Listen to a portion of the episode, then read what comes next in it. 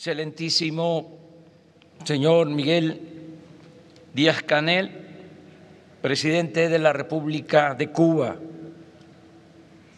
general Luis Crescencio Sandoval González, secretario de la Defensa,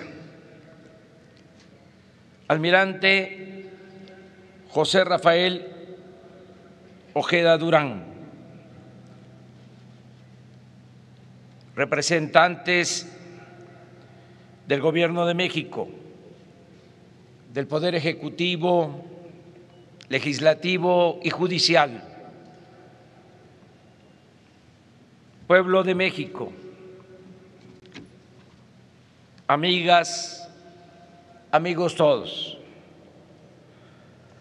por esas singularidades de nuestra historia, la fecha que más celebra el pueblo de México es la del inicio, la del grito, y no la de la consumación de la independencia nacional. A los mexicanos nos importa más el iniciador, el cura Hidalgo, que Iturbide, el consumador, porque el cura era defensor del pueblo raso. Y el general realista representaba a la élite, a los de arriba, y solo buscaba ponerse la diadema imperial. Hidalgo fue otra cosa. A él le tocó con Allende, Aldama, Jiménez y otros dirigentes populares enfrentar a la oligarquía dominante y proclamar la abolición de la esclavitud. El pensamiento de Hidalgo era subversivo. Nada en su personalidad lo distanciaba de ser un revolucionario y no se andaba por las ramas. Por ejemplo, en una de sus cartas al intendente Juan Antonio Riaño, escribía, no hay remedio, señor intendente, el movimiento actual es grande y mucho más cuando se trata de recobrar derechos santos concedidos por Dios a los mexicanos,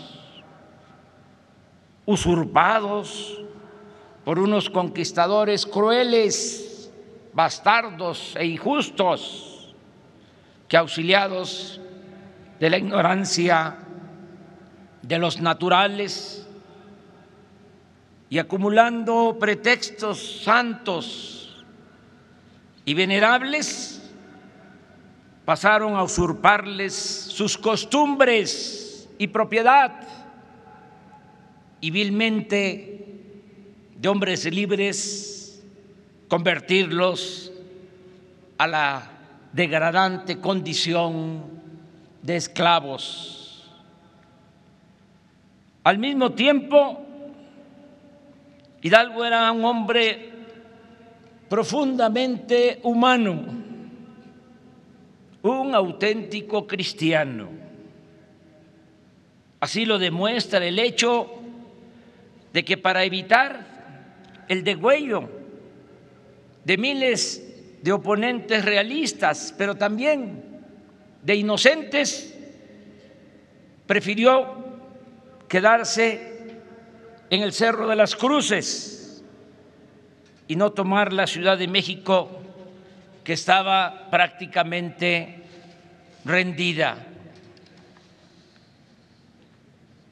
Sin embargo, sus adversarios nunca le perdonaron la osadía de querer igualar a los pobres con las clases más favorecidas.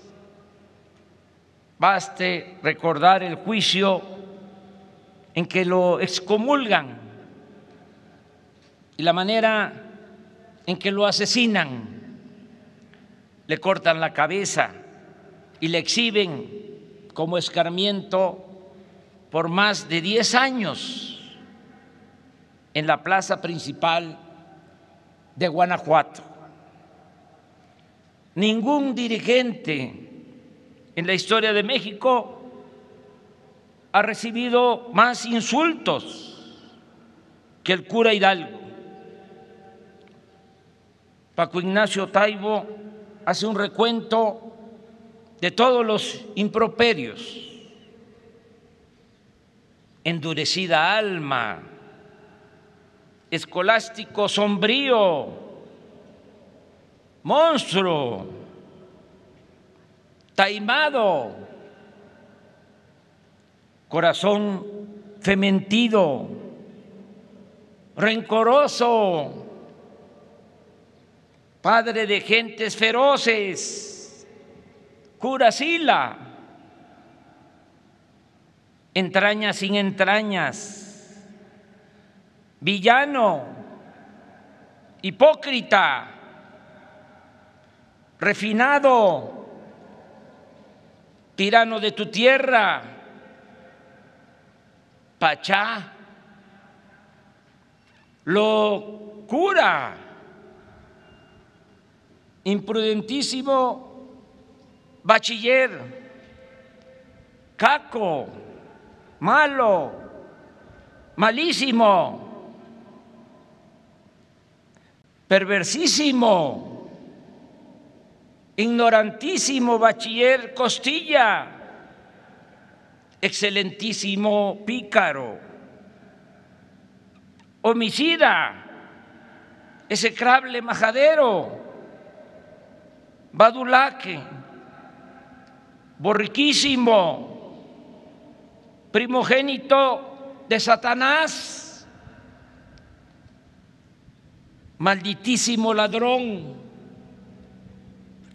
liberticida, insecto venenoso, energúmeno, archiloco americano. Por si fuese poco, en el juicio de excomunión lo llaman demagogo, desnaturalizado y frenético. Él se defendía respondiendo que actuaba con apego a su conciencia. Y es célebre la frase que dirige a sus acusadores. Abrid los ojos, americanos, no os dejéis seducir de nuestros enemigos. Ellos no son católicos, sino por política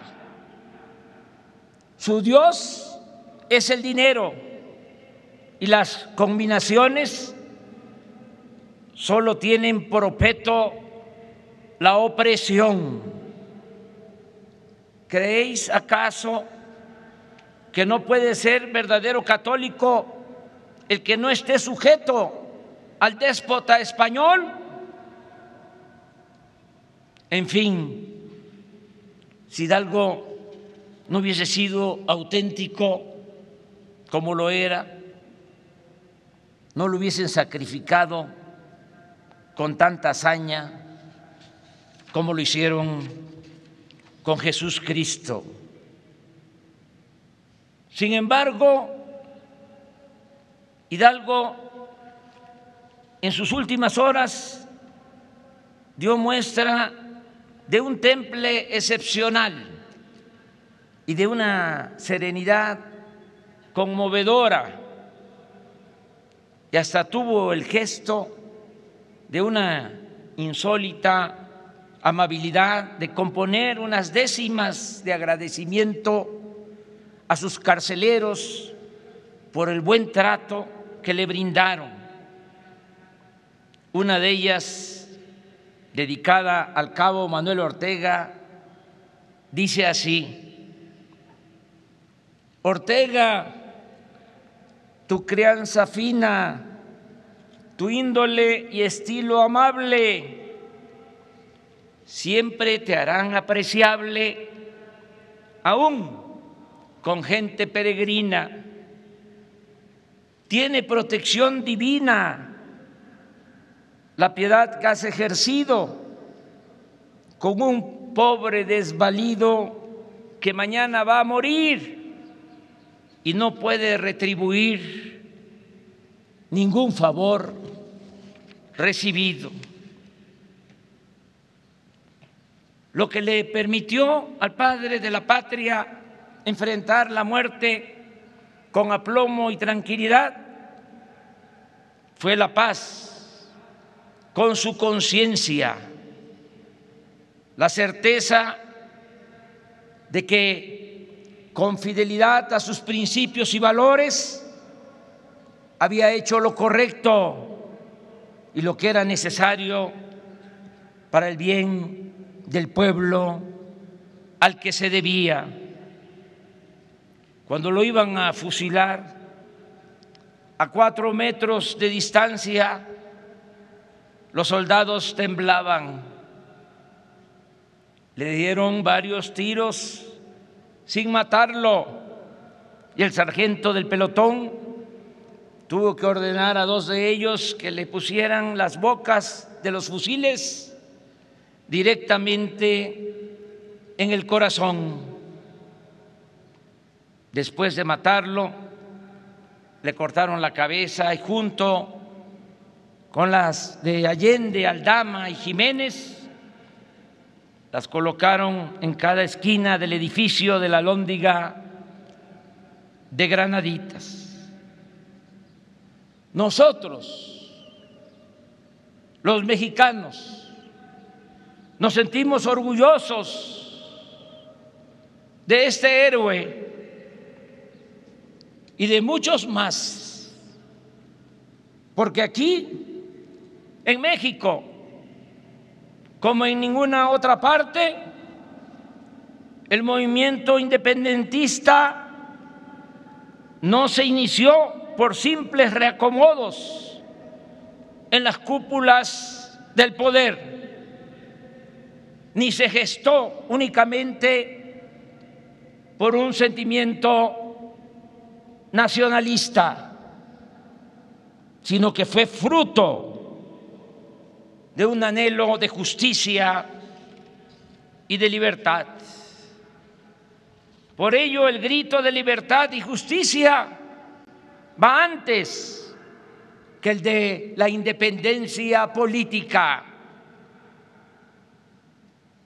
No obstante, este ideal profundo representó todo un desafío para los potentados, quienes lograron contenerlo y postergar su realización durante 100 años porque es hasta un siglo después de consumada la independencia que otro grito, el de la Revolución Mexicana de 1910, empezara a convertir en realidad los sueños y los ideales de los curas Miguel Hidalgo y José María Morelos, de Josefa Ortiz de Domínguez, de Leona Vicario, de Juan Aldama, de Ignacio Allende, de José Mariano Jiménez y de muchos otros dirigentes, mujeres y hombres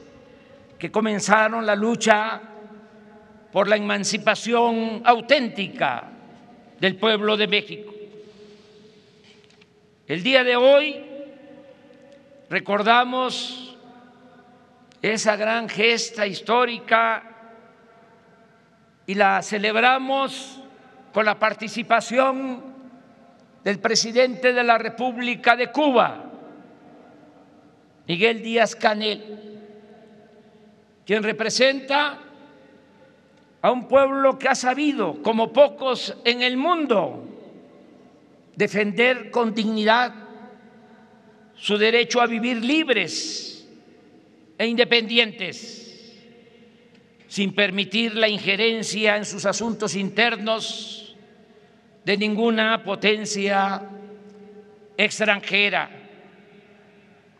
Ya he dicho y repito, podemos estar de acuerdo o no con la revolución cubana y con su gobierno, pero el haber resistido 62 años sin sometimiento es una indiscutible hazaña histórica. En consecuencia, creo que por su lucha en defensa de la soberanía de su país, el pueblo de Cuba merece el premio de la dignidad. Y esa isla debe ser considerada como la nueva Numancia, por su ejemplo de resistencia. Y pienso que por esa misma razón debiera ser declarada patrimonio de la humanidad. Ahora solo agrego que el gobierno que represento llama respetuosamente al gobierno de Estados Unidos a levantar el bloqueo contra Cuba, porque ningún Estado tiene derecho a someter a otro pueblo, a otro país. Es preciso recordar lo que decía George Washington. Las naciones no deben aprovecharse del infortunio de otros pueblos. Dicho con toda franqueza, se ve mal que el gobierno de Estados Unidos utilice el bloqueo para impedir el bienestar del pueblo de Cuba con el propósito de que éste obligado por la necesidad, tenga que enfrentar a su propio gobierno. Si esta perversa estrategia lograse tener éxito, algo que no parece probable por la dignidad a que nos hemos referido, repito, si tuviera éxito, se convertiría en un triunfo pírrico, vil y canallesco, en una mancha de esas que no se borran ni con toda el agua de los océanos. Es mejor el entendimiento, el respeto mutuo, y la libertad sin condiciones ni prepotencia. Todavía vive y desde esta plaza principal de México le enviamos un saludo al presidente Jimmy Carter, quien supo entenderse con el general Omar Torrijos para devolverle a Panamá el canal y su soberanía. Ojalá que el presidente Biden, quien posee suficiente sensibilidad política, actúe con esa grandeza y ponga fin para siempre a la política de agravios hacia Cuba. En la búsqueda de la reconciliación también debe ayudar la comunidad cubano-estadounidense, haciendo a un lado los intereses electorales o partidistas. Hay que dejar atrás resentimientos, entender las nuevas circunstancias y buscar la reconciliación. Es tiempo de la hermandad y no de la confrontación, como lo señalaba José Martí. El choque puede evitarse con el exquisito tacto político que viene de la majestad, del desinterés y de la soberanía, del amor. Que viva la independencia de México, que viva la independencia de Cuba, que viva la independencia de todos los pueblos del mundo, que viva la fraternidad universal.